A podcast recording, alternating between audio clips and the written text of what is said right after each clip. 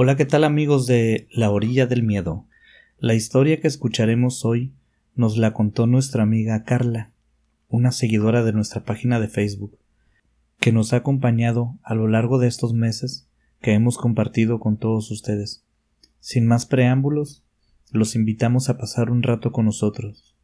Los invitamos a escuchar los sonidos de La Orilla del Miedo. Iniciamos. Iniciamos. La Orilla del Miedo donde tus historias hayan vida. Hayan vida. Mi nombre es Carla y lo que les voy a contar es una recopilación de historias mías y de mi familia. Todas ellas sucedieron durante mi infancia, adolescencia y parte de mi juventud.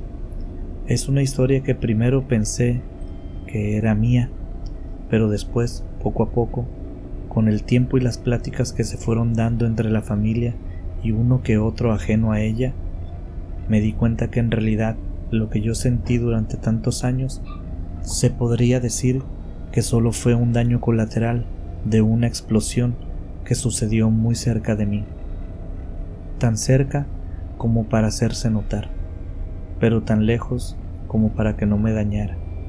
Intentaré darle el mejor orden cronológico posible a esta cadena de fenómenos y sucesos. Me dejo de rodeos y empiezo. Resulta que en mi casa hay una niña. Eso se ha dicho durante mucho tiempo. Nadie de mi familia la ha visto, pero todos la hemos sentido. Desde que yo era pequeña, tengo recuerdos y vivencias de ciertas experiencias con una niña que en aquellos tiempos era de mi edad. Yo no sabía que eran extrañas, pero empezaré a contarles todo lo que pasaba en mi cuarto. En aquel cuarto donde había una litera en la que dormíamos mi hermana mayor y yo, que de hecho le llamábamos la litera maldita, esta litera tenía en la parte de abajo un colchón de tamaño matrimonial y arriba un colchón de tamaño individual. Yo dormía en la parte de arriba y mi hermana en la parte de abajo. Ella y yo experimentamos cosas muy raras, sueños muy raros en aquella litera. En una ocasión, mi hermana me contó que estaba dormida y que despertó en mitad de la noche con la cara pegada al colchón de arriba. Dice que tardó mucho en darse cuenta que pasaba, ya que veía la parte de arriba de la litera, pero muy cerca de su cara. Cuando se dio cuenta que estaba levitando sobre su colchón, sintió un jalón hacia abajo y azotó tan fuerte como la distancia entre los dos colchones le permitió. Aunque no lo suficiente para romper la base de la litera, pero sí lo suficiente para notar aquel impacto en su espalda.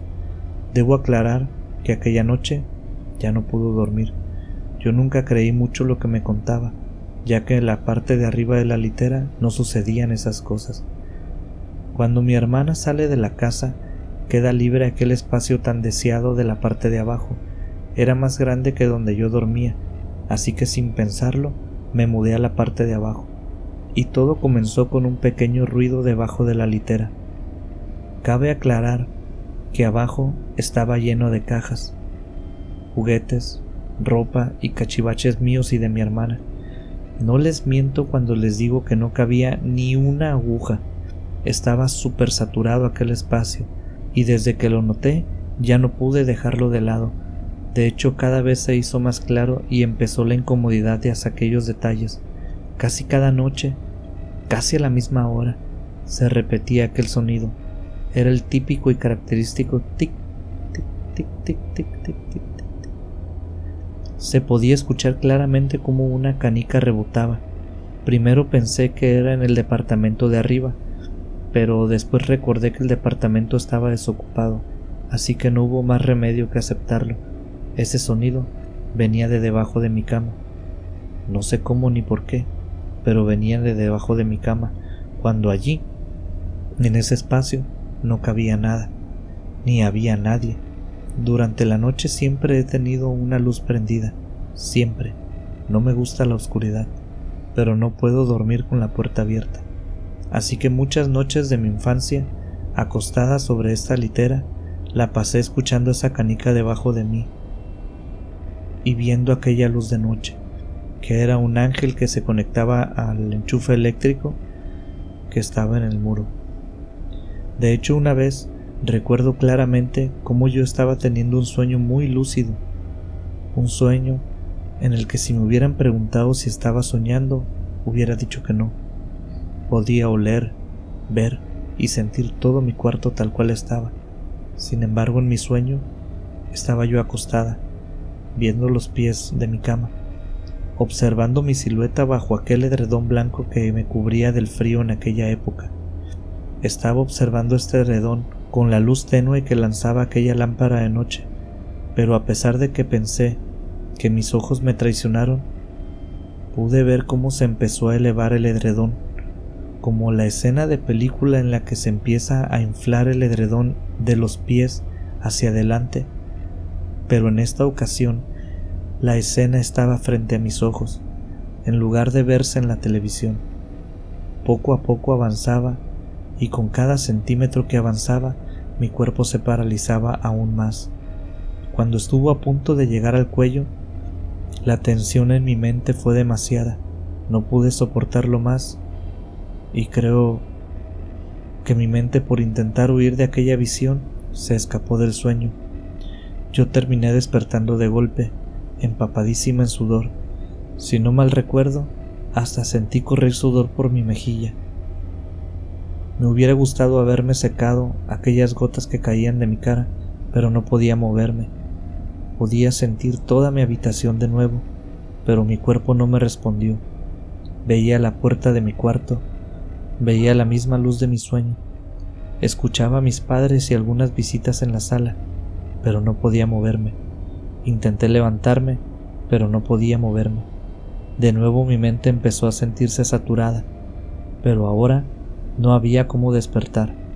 Ya estaba en la realidad, así que no hubo más remedio que agarrar valor aunque yo siento que me levanté de golpe y que me liberé a toda velocidad, estoy casi segura que lo hice en cámara lenta. El caso es que me levanté y caminé hacia el pasillo. No pude decir nada porque había visitas. Así que solo intenté repetirme a mí misma, fue solo un sueño, fue solo un sueño. Así que ahí de pie pude tomar aire y retomar el control por completo de mi cuerpo. De nuevo sin saber cómo, intenté olvidar aquel asunto, pensando sabrá Dios qué cosas para calmarme, y entre aquellos pensamientos me calmé y en algún punto de la noche volví a dormir. Jamás he podido dormir con la puerta abierta, como ya les comenté, pero curiosamente mis padres no pueden dormir con la puerta cerrada. Dicen que cada que la cierran, en algún punto de la noche les mueven el pomo de la puerta, como si quisieran abrirla pero violentamente, como si a algo o a alguien le molestara que esa puerta se cerrara. Por el contrario, yo nunca he dormido con la puerta abierta, porque en la casa que vivía con mis padres sentía que alguien me observaba desde el pasillo.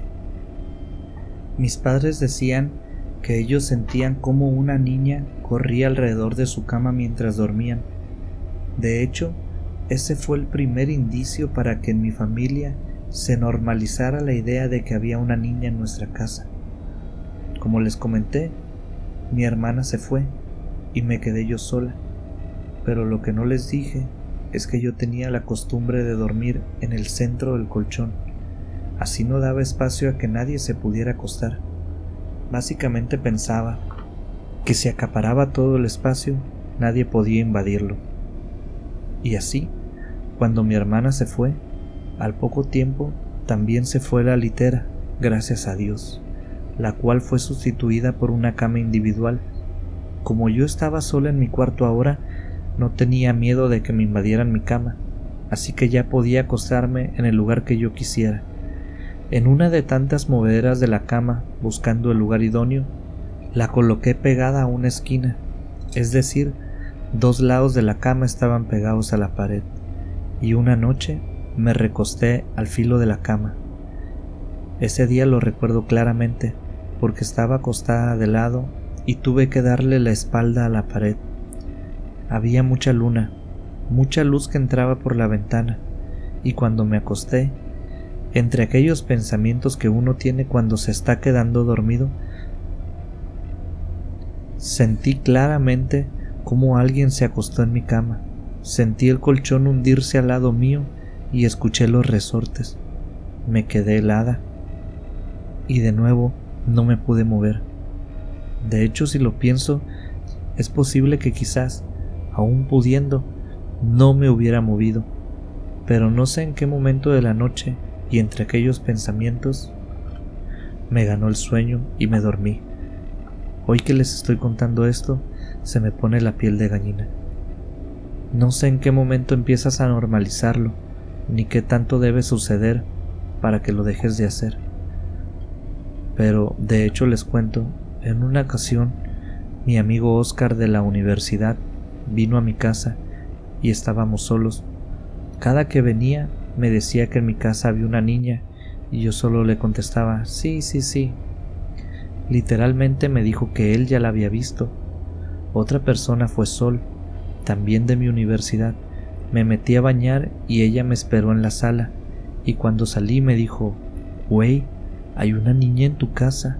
Ahorita que te estabas bañando, se asomó por la puerta de tu cuarto, se me quedó viendo y se volvió a meter. De hecho pensé que eras tú, se parece un chingo a ti.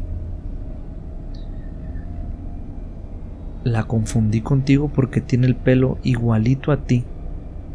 Yo nomás le di el avión y le dije, bueno, pues sí, aquí vive, tratando de quitarle importancia al asunto. En esos días yo moví mi cama, de hecho a cada rato la movía, y cuando estaba acostada sentí como alguien se sentó en la cama, a un lado de mis pies.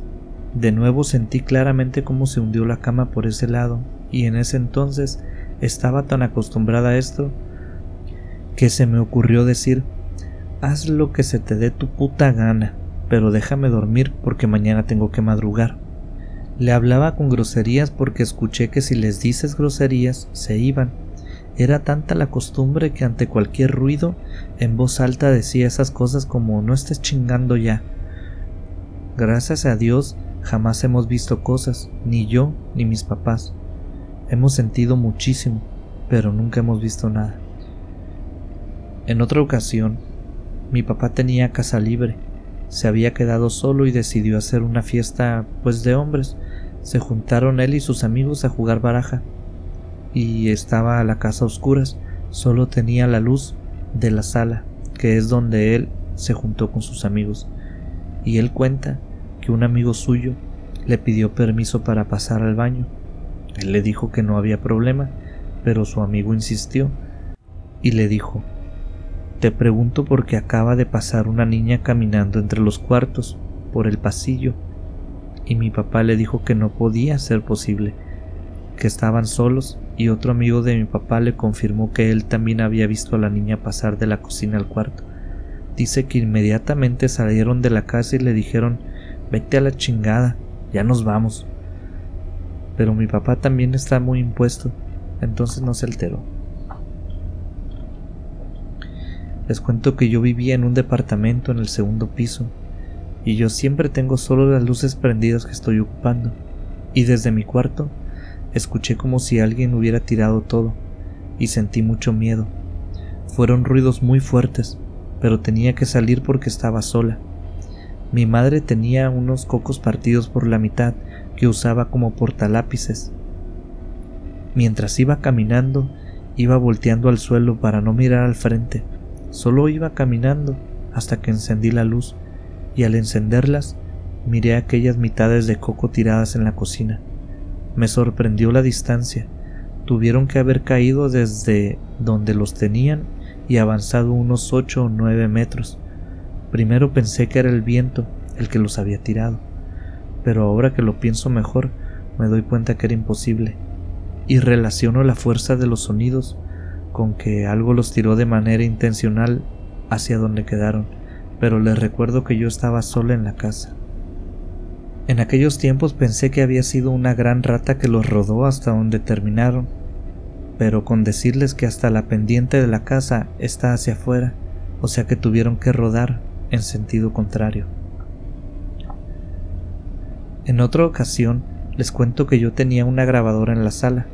Era muy fan de cierto grupo y en la noche escuché cómo se prendía. Se me hizo raro porque era muy tarde.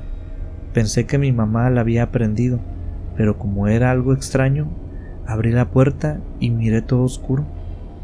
La grabadora prendida y sonando. Obviamente me dio miedo y fui al cuarto de mis padres. Le pregunté a mi mamá si ella escuchaba la radio, aunque pensé que quizás era imaginación, y mi mamá me dijo entre sueños que no escuchaba nada. Me asusté más pero luego de un rato me dijo, ah, sí, sí le escucho.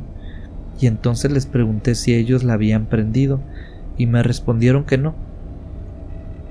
Le dije que siguiera dormida y me paré en la puerta de su cuarto durante un largo tiempo. Agarré valor porque pensé que quizás había alguien y me podían hacer algo. Entonces el hecho de recorrer ese pasillo hasta la cocina para voltear a ver a la sala donde estaba aquella grabadora me daba miedo. El solo hecho de pensarlo me daba miedo. Mi miedo siempre ha sido ver algo. Podía sentir muchas cosas, estaba acostumbrada. Estuve preparada desde chica para sentir y escuchar. Pero mi enorme miedo siempre ha sido el ver algo. Y caminé, de nuevo mirando hacia abajo. Y a tientas prendí la luz y apagué la grabadora. Nunca levanté la mirada porque si levantas la mirada en ese lugar, miras hacia la cocina y hay un espejo grandísimo. Entonces me era imposible voltear en esa dirección de noche. Me metí en mi cuarto, prendí la luz y me dormí con toda la luz encendida de mi cuarto cuando el cansancio me ganó. Al día siguiente platicamos sobre esto y caímos en cuenta que todos habíamos escuchado la música y pensamos que quizás estaba programada pero ninguna noche después de esta se volvió a escuchar esa grabadora. No sé si recuerden los Furbis, esos peluches que tenían un sensor de movimiento, pues yo tenía uno, y mi papá siempre me daba baterías para tenerlo en funcionamiento. En una ocasión sonó en la noche, estaba yo acostada. En ese tiempo mi hermana todavía vivía con nosotros, y las dos lo escuchamos sonar pero no me dio miedo para nada, ni siquiera pensé por qué había sonado. Simplemente lo escuchamos y al día siguiente mi papá me dio unas pilas para que se las pusiera al peluche. Cuando fui a cambiarlas, me di cuenta junto con mi hermana que el muñeco no tenía pilas. Al principio que empezaron a acontecer todas estas cosas, sí te sacabas mucho de onda, pero con los años mi familia se ha ido acostumbrando a estos eventos. No nos da miedo, pero sí nos saca de onda. Hoy por hoy hemos normalizado estas situaciones. Mi mamá cuenta que todos los días, cuando mi papá me llevaba a la escuela, en cada mañana que ella se quedaba acostada sola en su cama, alguien llegaba y se acostaba a su lado y la abrazaba. Mi mamá se tenía que parar aunque no hiciera nada, pero si se quedaba acostada, ella le sucedía eso. Sentía como alguien se acostaba a su lado y le ponía una mano encima a manera de abrazo. No podía estar acostada sola porque se le acostaban a un lado. Por otro lado, tengo una prima que desde chica iba cada fin de semana a mi casa.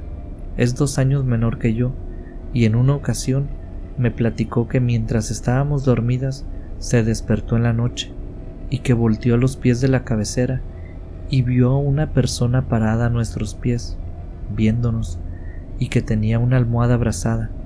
De hecho, esa noche pensó que era mi mamá. Creo que era tu mamá, me dijo.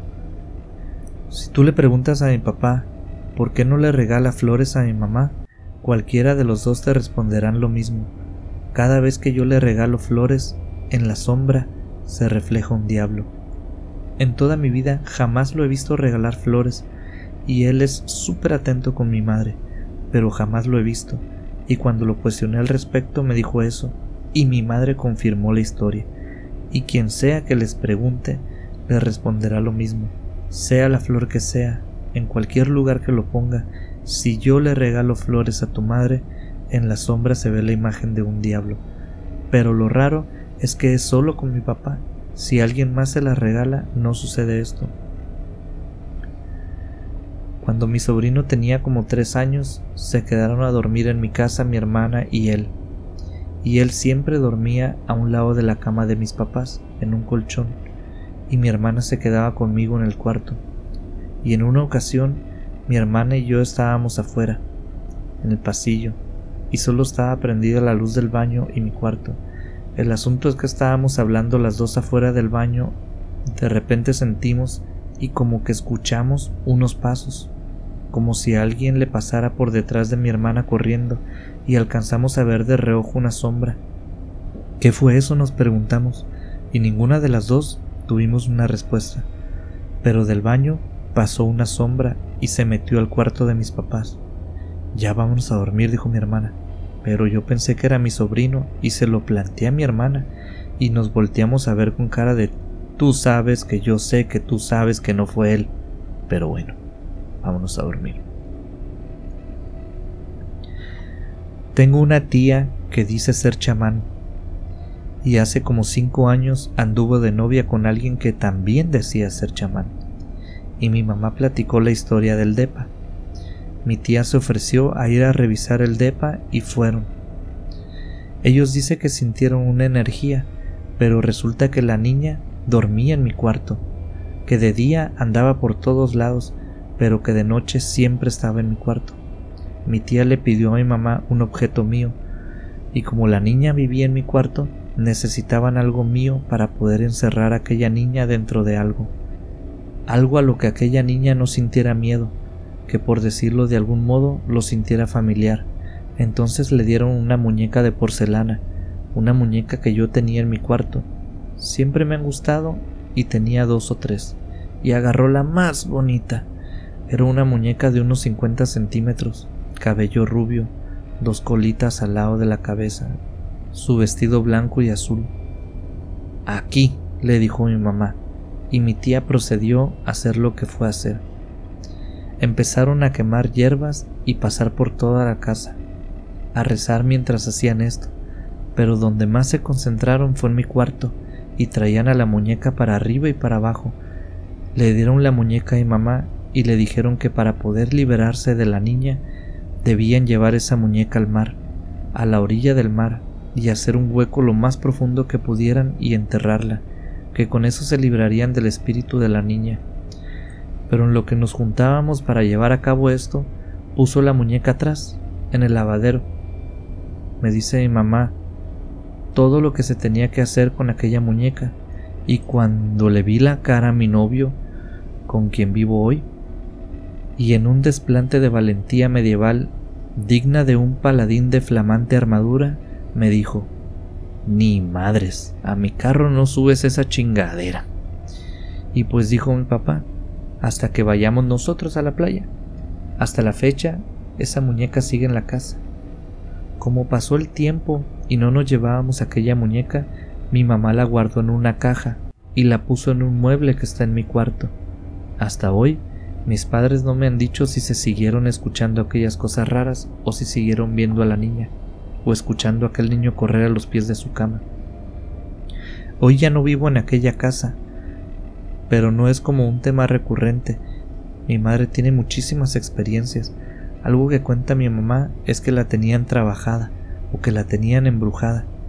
Dice que en la noche ella veía manos que se asomaban por el marco de su puerta, aferrándose a aquel marco, manos feas, huesudas y tétricas, y también veía caras en la pared, como si del relieve de la pared saliera una cara con algún gesto y luego se volviera a meter. En la familia también hay un primo que es muy religioso, está muy metido en los exorcismos, los ha llevado a cabo y a él le gusta ese rollo de curar gente y ayudarlas con estas cosas.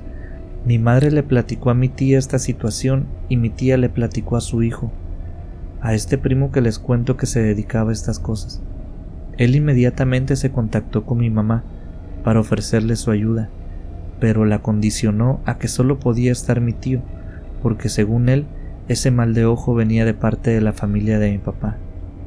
Cuando mis papás se conocieron, había unas primas de mi padre que no querían a mi mamá y ellas se dedicaban a este rollo de la brujería, y mi madre sospecha que intencionalmente le hicieron algo a ella para que no estuviera con mi padre. pero la que acabó acompañando a mi primo fue mi mamá.